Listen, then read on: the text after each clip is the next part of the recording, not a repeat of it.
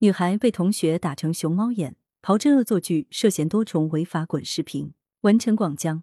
近日，网上一则女孩在校被同学打成熊猫眼的视频引发广泛关注。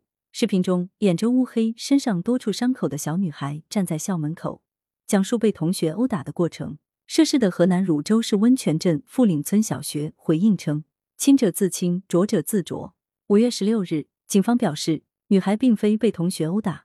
而是偷他妈妈钱，被妈妈打的。对女孩母亲的具体调查结果还没有出来。五月十六日，新黄河客户端：清者自清，浊者自浊，此言不虚。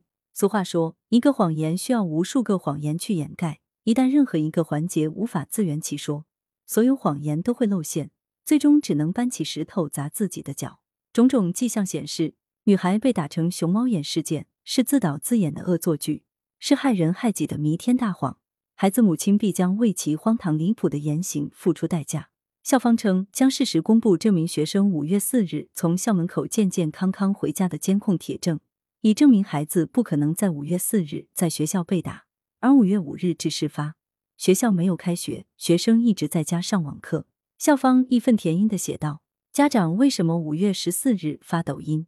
这中间足足过了十天呀！”当地教育部门也证实。事发时，孩子正在家上网课，而警方的辟谣进一步还了学校的清白。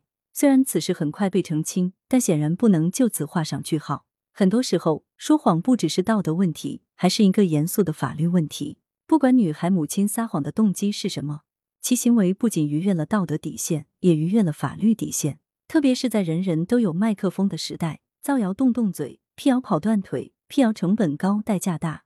有些恶劣影响已无法完全消除，因此理应依法惩戒这种满嘴扯谎、误导舆论的行为，以儆效尤。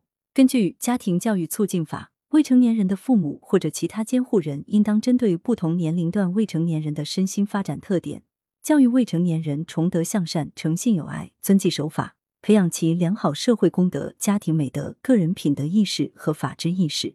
反家庭暴力法规定。未成年人的监护人应当以文明的方式进行家庭教育，依法履行监护和教育职责，不得实施家庭暴力。而这位母亲不仅对孩子实施家暴，还唆使孩子颠倒黑白、混淆视听，大肆向同学和学校泼脏水，其行为无疑是家庭教育领域的一个恶劣示范。同时，根据《治安管理处罚法》，孩子母亲的行为可纳入寻衅滋事之列，将面临治安处罚。如果造成严重后果，或构成犯罪，现实中并不缺乏相关案例。最典型的莫过于轰动一时的乐清男孩失联事件。